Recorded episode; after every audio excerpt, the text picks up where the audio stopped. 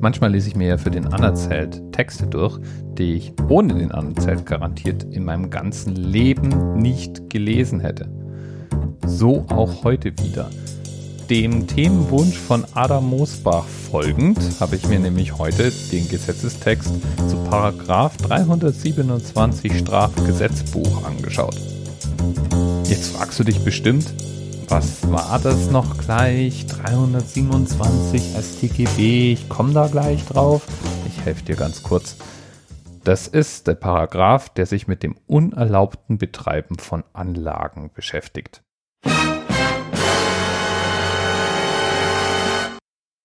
Und gemeint sind da im weitesten Sinne genehmigungspflichtige technische Anlagen, wie zum Beispiel, Moment, du vermutest es vielleicht sogar, Kernkraftwerke, genau, die brauchen nämlich eine Genehmigung. Und wenn diese Genehmigung nicht vorliegt und man dieses Kernkraftwerk trotzdem betreibt, dann verstößt man gegen Paragraph 327. Ja, und es kann mit bis zu fünf Jahren Strafe oder Geldstrafe bestraft werden im Fall eines Kernkraftwerks. Jetzt gibt es natürlich auch Anlagen, die nicht gleich unbedingt mit Kernbrennstäben und Strahlung zu tun haben, aber trotzdem genehmigungspflichtig sind. Solche Anlagen werden nach dem Bundesemissionsschutzgesetz genehmigt. Wenn man also so eine Anlage bauen will, muss man noch, bevor der erste Spatenstich getan wird, einen Fragekatalog und ein Angebotsverfahren durchlaufen haben, an dessen Ende und naja, einigen tausenden Euro später hoffentlich eine Genehmigung steht die kommt gerne mal unter bestimmten Auflagen. Und wenn man die nicht erfüllt, auch dann betreibt man eine Anlage, ohne die Genehmigung zu besitzen und verstößt gegen Paragraph 327. Das sind aber dann unter Umständen nur noch drei Jahre oder Geldstrafe. Wenn man zum Beispiel, sagen wir mal, so eine kleine Abfallentsorgungsanlage ohne Genehmigung betreibt oder eine Abwasserbehandlungsanlage, kann ja schon mal vorkommen.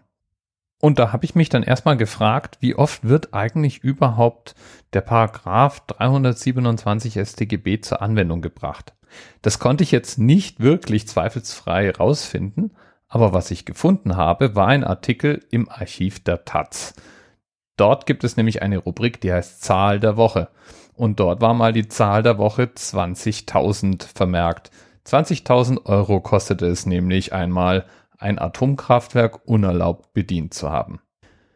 In der Anklage- und Urteilsbegründung hieß es dann, die Betreiber hätten fahrlässig den Betrieb des Kernkraftwerks Obrigheim ohne die erforderliche Genehmigung wesentlich geändert. Was war genau passiert? Die Sicherheitseinspeisung für die Notkühlsysteme, und zwar für beide Notkühlsysteme, war nicht vollständig funktionsfähig. Naja, und der verantwortliche Betriebsleiter, der hat sich gedacht, bei so einem alten Kübel, da geht schon mal was kaputt, damit müssen wir jetzt einfach mal so leben und hat dieses Kraftwerk jahrelang in dem Zustand betrieben. Und da wurde angesichts der jahrelangen Schlamperei und sozusagen mutwilligen Inkaufnahme eines technischen Risikos sogar noch milde geurteilt. Weil nämlich, und das war der ausschlaggebende Grund, warum milde geurteilt wurde, es trotz allem immer noch genügend Notkühlwasser gegeben hätte, mit dem man im Notfall den Reaktorkern hätte fluten können. Das heißt, das Kraftwerk wäre zumindest nicht wegen diesem Fehler hochgegangen und uns um die Ohren geflogen. Das ist ja schon mal beruhigend. Weniger beruhigend ist, dass da anscheinend kein Unrechtsbewusstsein existiert hat. Der Betreiber ließ nämlich verlauten, dass die Angeklagten nur aus verfahrensökonomischen Gründen akzeptiert hätten. Da wäre nämlich kein Schuldeingeständnis mit verbunden. Uh -uh, denn eigentlich sei man sich keiner Schuld bewusst. Ei, ei, ei, ei, ei da macht doch der Atomausstieg ganz plötzlich gleich noch viel mehr Sinn. Bis bald. TMRS 10, 9, 8. The experience of 47 individual medical officers. Was hier über die Geheimzahl der Illuminaten steht. Und die 23. Und die 5. Wieso die 5? Die 5 ist die Quersumme von der 23.